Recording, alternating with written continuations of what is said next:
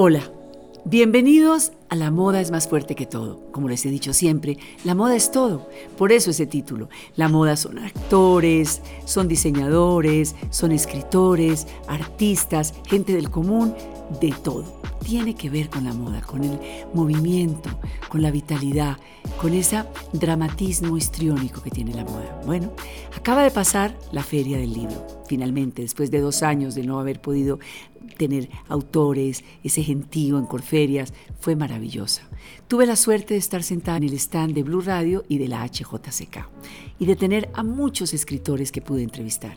Aquí les traigo de regalo de madres al gran, al más vendido, al, al polifacético, al maravilloso, divertido, sensual, en fin, ustedes lo conocen mejor que yo, el gran escritor Walter Rizzo.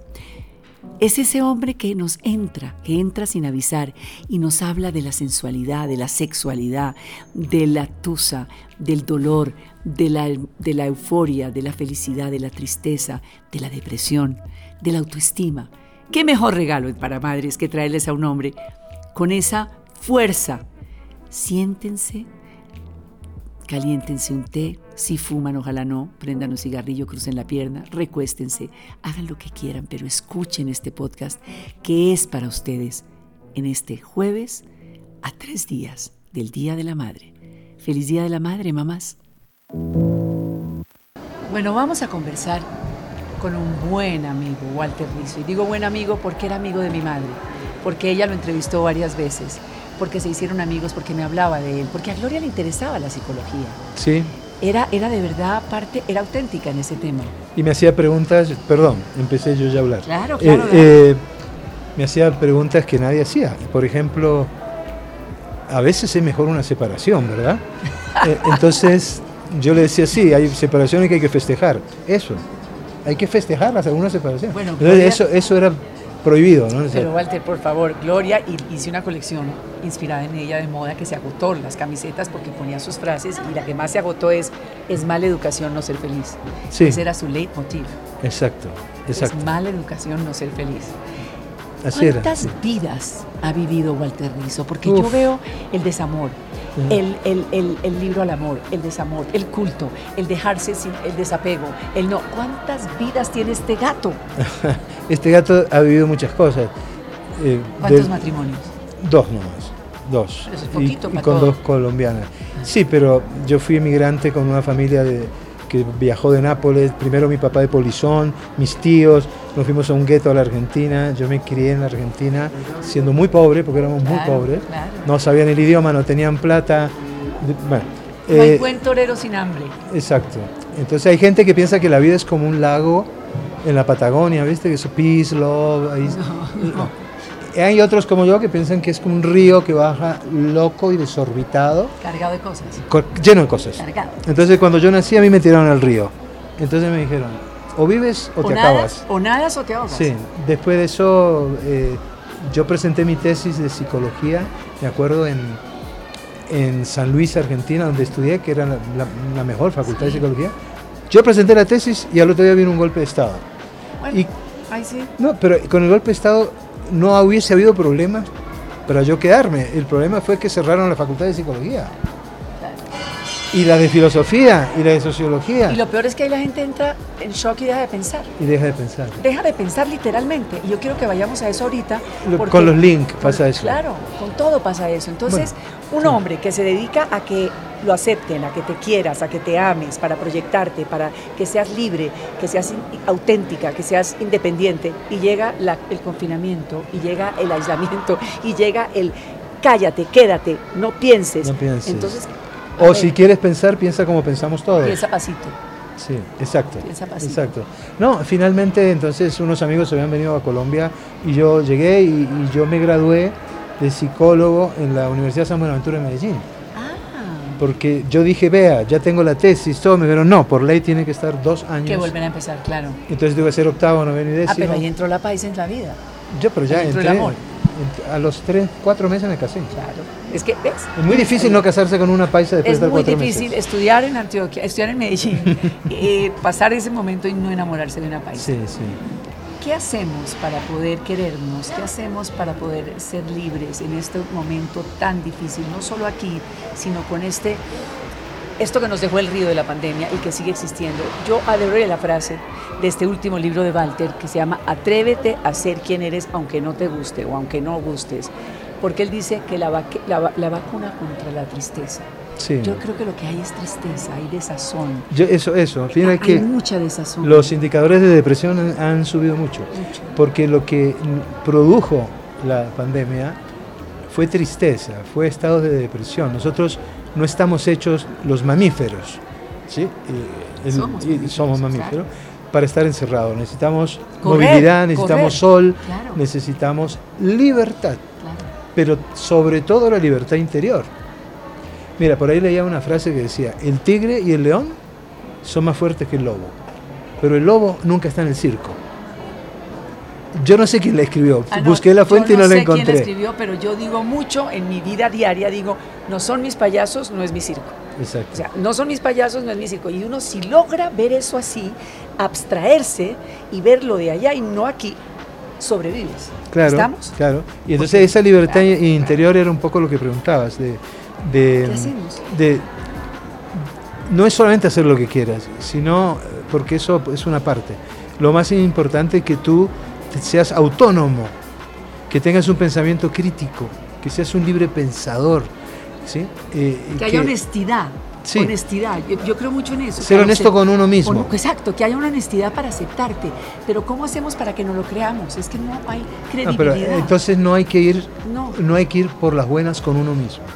Exacto, aceptarse. Sí, pero insubordinación, voy a decir dos palabras. No, sí, sí, sí. Insubordinación psicológica. Rebeldía rebeldía. Claro. Que de acuerdo a la Real Academia es, para que después no digan nada, no me van a decir que soy antisistema. No. no, real, no, que la rebeldía es resistencia a cualquier cosa que te lastime. Y yo me tengo que rebelar. ¿Contra qué? Contra lo que me han metido. Las sociales, claro. Las convenciones, los paradigmas, lo que está establecido. Que si no va conmigo, pues no va. No va. y mientras yo no viole los derechos de nadie, no hay problema. Eso de que en este país, Walter, de verdad, y lo estás viviendo porque eres colombiano. Sí tener carácter es tener mal carácter. Sí. No, no, no, es que uno tiene que tener carácter y, lo tachan de que por el hecho de tenerlo, entonces es mal carácter y eso no Exacto, exacto, exacto. Entonces cuando tú dices, mi autogobierno, me autodetermino, soy el último juez de mi propia conducta y lo decís convencido y sabes que va a haber un costo y ese costo lo asumes. ¿Por qué lo asumes? Porque son tus principios los que te mueven. El lobo no está en el circo porque, el, porque al lobo no lo pueden domesticar. No, al lobo no lo pueden Bueno, el principito lo domesticó. Eh, sí, pero, ah, pero, pero, no, pero no fue en un circo. Ay, no, pero lo domesticó. Sí, sí, sí. Pero un momentico, vamos al tema de la soledad. Porque sí, ok, entonces yo sigo todos estos parámetros y, y, me envalentono y me empodero con todo esto, mi psicólogo de cabecera. Pero ¿y la soledad? Porque eso viene acompañado de un costo muy alto y ese costo alto se llama soledad abandono de mucho de lo que te rodea. Sí, bueno, ah. pero una cosa es la soledad, hay que separarla, y la otra cosa es la desolación. ¿sí? Eso sí es la, de porque tú puedes, tú no vas a elegir nunca la desolación. Llega, pero la soledad la puedes elegir a veces. Y a veces te puedes declarar en huelga afectiva. ¿Sí? Suponete, yo me declaro en huelga afectiva. Es decir, pero eso no, pero espera, espera, que termine la, idea. Huelga afectiva. yo le tengo miedo al abandono, suponete, porque pienso en el fondo, en el fondo, que no soy tan querible o que la gente tiene mal gusto porque no me reconoce. ¿Qué, es lo que pasa? ¿Qué pasó? acá? Entonces, eh, esa, esa, esa huelga afectiva es durante seis meses, un año. Me voy a declarar en huelga afectiva significa que me importa un rábano quién me tire los perros, a no ser que aparezca Brad Pitt o Tom Cruise, no ah, sé, alguna cosa así. Pero, ¿qué quiere decir? Que no es que yo sea de malas, no es que hay algo externo, sino yo decido no tener a nadie. Mira, el alivio que siente la gente durante ese tiempo, ¿qué, qué voy a hacer en ese tiempo? Pues me voy a embellecer o a construirme, construirme, sí, construirme el andamiaje. O deconstruirme también. también de, Lo que sea. sí, pero me voy a ocupar de mí. Porque en el amor, la clave es te quiero y me quiero. Es más, no te puedo creer si no me quiero. yo estoy en la ecuación. Yo iría al revés. Primero me quiero para quererte. No, sí, sí, claro, me quiero para quererte, pero entonces estamos los dos en la ecuación. Es te cuido y me cuido, me cuido y te cuido. Somos los dos. Es como decía Rilke, que me encanta una frase Me de él. encanta, Rilke. el, eh, los enamorados son dos egos que se anudan con ternura. Ay, Maravilloso, ¿no? Sí. Maravilloso. ay, sí. Sí, entonces como yo pienso que el amor es un problema de salud pública, como nos lo han inculcado en, en la cultura, no, no solamente colombiana, en el pacto Perdón, andino. perdón, perdón Sí. un momentico. El amor es un tema de salud. Es un problema es un de salud problema, un pública. tema, un problema Sí. de salud pública. A ver, Walter Rizzo, ¿qué me estás diciendo? Que la gente se enferma por amor, que la gente sufre por amor. Es más, es tan un problema de salud pública que la gente piensa que si no sufre no ama. A mi- a Mira a lo que hemos llegado. Si tú no me celas, es que no me amas. Eso es lo que piensa la gente. Yo no soy nada celosa y amo con bueno, por locura. eso, exacto. Pero bueno, pero la gente piensa Que te- si no de que celos, no tenemos unas concepciones Absurdas. de que el amor es incondicional, pero depende. Cuando te tocan tus principios no puede ser incondicional. Claro. Es que los valores no se negocian por amor tampoco. No, pero yo sí creo mucho en el primero yo, segundo yo y tercero yo, porque si no, no puedes ser feliz y si no eres feliz no vas a dar felicidad. Exacto. Bueno, en todo caso es un problema de salud pública, es el motivo de consulta más común. Entonces yo, ya que uno monta ministerio en España, ya está el Ministerio de la Igualdad, monta- yo montaría un ministerio sobre el amor y pondría materias obligatorias en el kinder, amor 1, amor 2, amor 3, amor 4. ¿Cómo Sí, sacar? claro que tiene escalafones, claro, que sí, claro. Y lo haría hasta, la, hasta el postdoctorado. ¿Por qué? Porque uno tiene que aprender que no todo el mundo te merece. Uno tiene que aprender a que no te merece quien te lastima. Uno tiene que aprender a que cuando uno ama, no tiene que desaparecer en el otro. No, uno Al tiene que ser feliz. Exacto, porque la vida es, considerando el amor, una sinfonía que tocamos a cuatro manos, ¿de acuerdo? Pero tú tienes tus amigos, yo tengo mis amigos, Claro. tus libros, Tu mis libros. libertad, tu autonomía, tú, tú comes una cosa que yo no coma. A mí una paciente me decía, Claro, claro. Y, y esto se lo comentaba a tu mamá, me acuerdo. Ay, qué divino. Yo a una paciente, le, una paciente me decía, es que yo ya no salgo porque él no me saca. Ah, no, es que a eso voy, a eso voy, menos mal me tocó él el tema. Yo no lo estoy tocando, no estoy, no, dicho, porque van a decir es feminista. No, es que nos flagelamos las mujeres. Pero es que, no, un momentico, es que es un tema distintísimo ser hombre y ser mujer.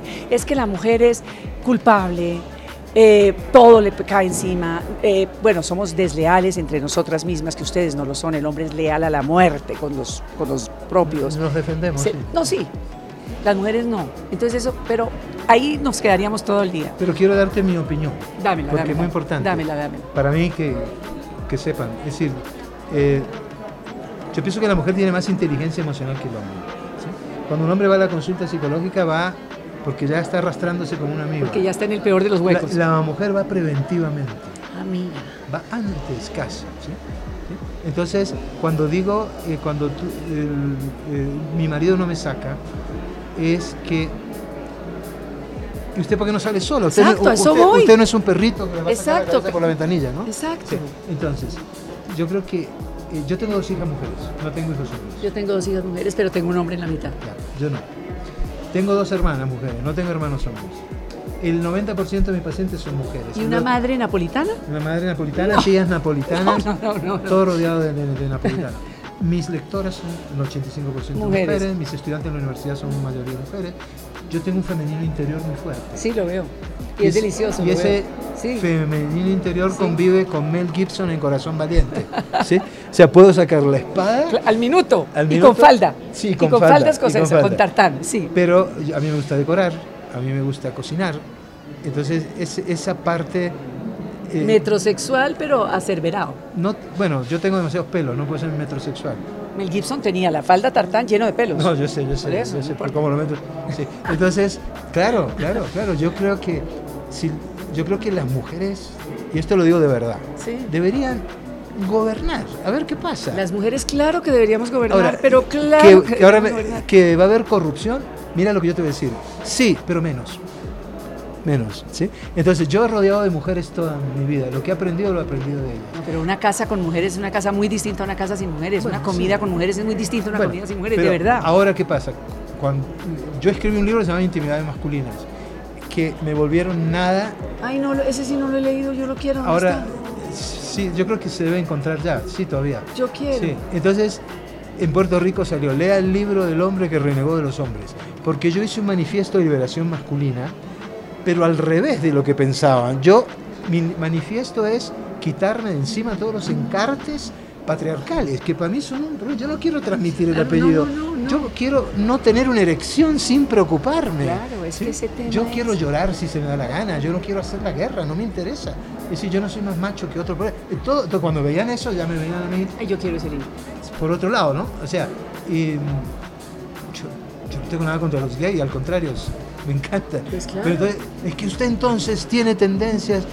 Miren, no Tómelo sé. como quiera. No sé, Sí. no sé, creo que no, pero nunca uno no sabe a los 90 puede descubrir algo. ¿no? Claro. Ahora yo necesito saber si la depresión es una enfermedad. Eh, sí, sí. Que hay que diferenciarla. de- ¿Química? O sea, No, de- ¿no? no, no necesariamente. Puede ser simplemente porque hay acontecido. Te lo voy a explicar para que todo el mundo lo entienda. Sí. Eh, cuando estás ante una situación de estrés y el estrés se vuelve incontrolable, que hagas lo que tú hagas, sigue la situación, tú entras en un estado de desesperanza. Y eso se llama desesperanza aprendida. Es quizás la única patología que podemos hacer en el laboratorio. Ah, mira. ¿sí? Ahora, hay obviamente eh, de, eh, una variable genética en algunas depresiones, ¿sí? Una predisposición, una diátesis, Sí. y esa predisposición se dispara si ocurre un evento externo, especial o no. Pero no hay que confundir el down, la tristeza, Con con, la la depresión. depresión. La tristeza es una emoción primaria que se hereda, siempre todos la tenemos, y la tristeza llega cuando tenés un problema que no lo puedes resolver. Entonces, ¿qué haces? Lentificas todo tu software, tu mente anda más despacio para poder mirar mejor si encontrás una solución. Para eso está hecha la tristeza. O, o, o, o como decía mi padre, la nostalgia es el dulce placer de estar triste. Pero di- di- dímelo a mí, que Oh, yo no. vi todos los inmigrantes, que, y mi mamá decía, il cielo di Napoli è più bello. Y yo, y yo le decía, mamá, ¿por qué es más lindo el cielo de Perché Nápoles? più blu? Me dice, no, ojalá me hubiese dicho eso. Me dice, No. porque es più grande. No, no è perché Eso es la nostalgia. Ah, La- si- sí. Sin nostalgia uno la comida no puede vivir. En la depresión hay una diferencia muy grande para que la, la gente lo tristeza, sepa, qué bueno eso. que es la tendencia a la destrucción del yo. Sí, sí. Y es heterogénea. De yo es no decir, sirvo para nada, yo soy un desastre, yo no valgo nada, yo no nada. Sí. Entonces, eh, tú con la tristeza puedes funcionar a media máquina, eh, no te aíslas tanto. Pero eh, con la puedes- depresión sí, con la te depresión acabas. te Pues aíslas. Claro, porque te- en el fondo hay autodestrucción. Y además es heterogénea, te afecta el área sexual, el sueño, la comida. Te levantás por la mañana, este es el principal síntoma. Por-. Te levantás por la mañana así, mirás por encima Y te quieres volver y a decir, tapar. "Eh, qué asco, yo que te metes de nuevo. ¿sí? Estoy en Suecia, sí, donde estoy, es verdad, Sí, es verdad. entonces, eh, pero la depresión no cumple ninguna función, hay que ganarle. Y uno puede disminuir la probabilidad futura, porque se puede hacer prevención o promoción de salud, crear un estilo antidepresivo, pero cuando uno ya empieza a sentir que no puede ir a trabajar, que no puede dormir, que se le acabó la, la gana sexual, hay que pedir ayuda la profesional. gasolina, ahí hay que pedir ayuda profesional. Y hay que pedir ayuda profesional. Si tenés herencia en tu familia de gente deprimida, también. Se hereda, ¿no? A veces, a veces. Pues yo no puedo dejar ir a este gurú sin que me diga sus cinco tips. Déselos a esta gente toda que está mirándolo y escuchándolo para ser feliz, para, para, para, para salir de, de este letargo, para... Dios mío, es que no está- estamos viviendo un momento muy complicado. Mira, Yo pensé que no me iba a tocar una guerra, fíjate. Yo Sí. pensé que pero iba sí nos tocó, porque nos eso tocó. fue una guerra, fue una invasión de un, de un bichito que es mil, cien Es veces porque- más chiquito que una porque no lo bacteria vemos, exacto. y nos arrodilló. Exacto, nos arrodilló. Y descubrimos que la muerte está más cerca de lo que pensábamos. Entonces el tema hizo de la muerte pensar se a todos en la muerte. Y me parece bien que salga el tema de la muerte y que se hable de la muerte. Bueno, pero también lo que pasó con eso es que descubrimos, como me decía una paciente, yo no pensé que mi esposo fuera tan tonto. No, es que, a ver. Y yo no pensé que mi mujer fuera tan horrible. Eh, claro, Se descubren. Empezamos a convivir. Exacto. Todos estábamos de Sí. paso, entrando, saliendo, entrando, saliendo. Y ya no. Entonces, como decía Mafalda, para en el mundo que me quiero bajar. Exacto. La adoro esa frase de Sí. Kino. Adoro. Eso. Entonces se paró el mundo y, Y no nos y lentificamos y empezamos a autoobservarnos, a mirar lo que hay alrededor y a salir de esta hiperactividad multitarea de la posmodernidad. Y claro, empezamos a desarrollar atención despierta que es, bueno, yo no te puedo dar tanto tip. no, te- pero algo porque... no, no, pero sí te voy a dar algo que te va a gustar. Porque yo, eh, tú sabes que cuando uno escribe este tipo de libros, mira, tú cuando me buscas en un stand en Europa, ¿no? Sí. me han traducido como hasta 25 idiomas, no saben dónde ponerme. Algunos me ponen en divulgación científica, otros me ponen en filosofía, otros me ponen en espiritualidad, otros me ponen en autoayuda, pero a mí no me importa que me pongan donde sea, yo no tengo nada, cuando la autoayuda es científica. Perdón, lo importante es existir, claro, pero total. Sí, entonces no, yo no. Entonces, eh, los tips, Sí. más que tips, son espacios de reflexión, pero aquí lo voy a transformar en tip. Óiganlo pues, Sí, bueno, oigan entonces, bien. vean. Primero, tener una vida con placer.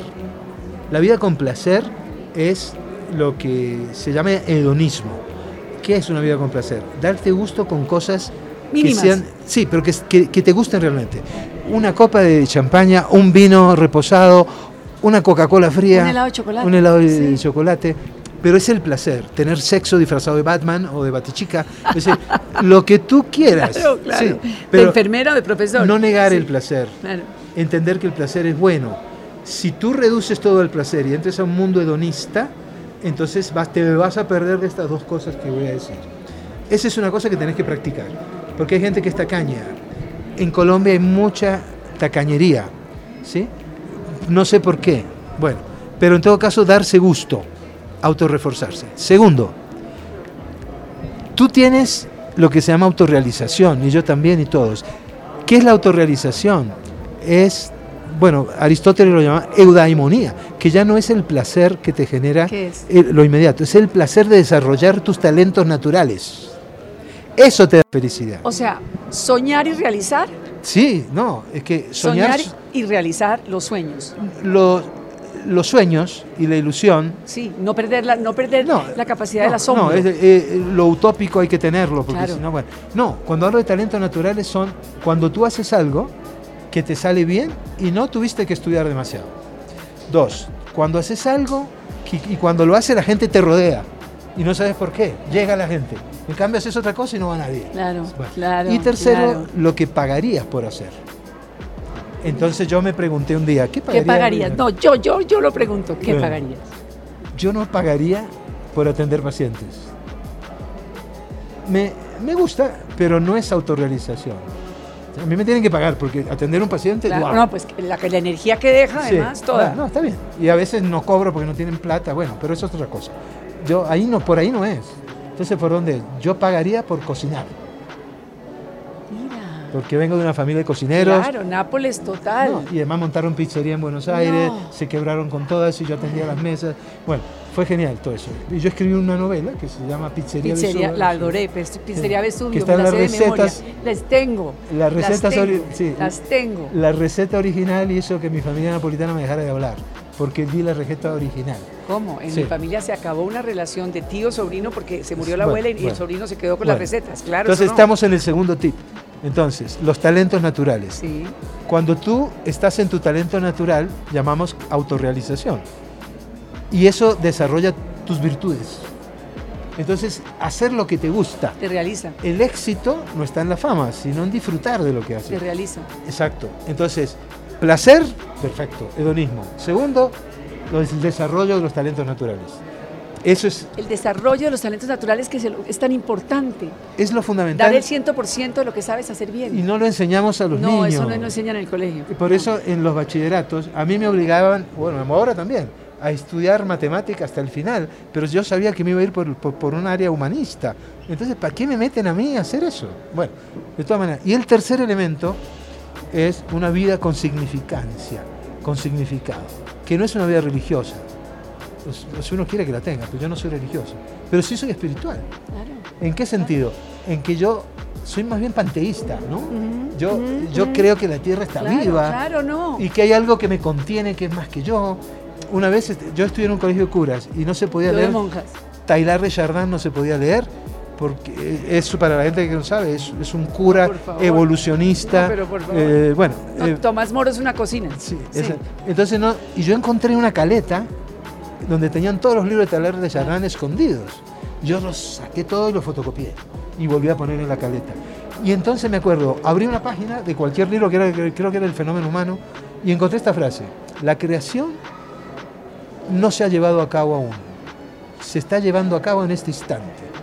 Para un muchacho de 14 no, años. no, yo dije, entonces yo estoy Entonces yo participando soy- en la creación. Yo soy un molusco. Sí, claro, claro, exacto. claro, claro, claro. Exacto. Entonces, eh, el, el tercer tip es que tú tengas como un sentido de vida, pero no como estupidez, sino como una, una, una mm, ilusión llevada a la práctica donde te involucres, ¿sí? Un interés, sí, esta sí. es la frase, interés vital absorbente, ¿sí?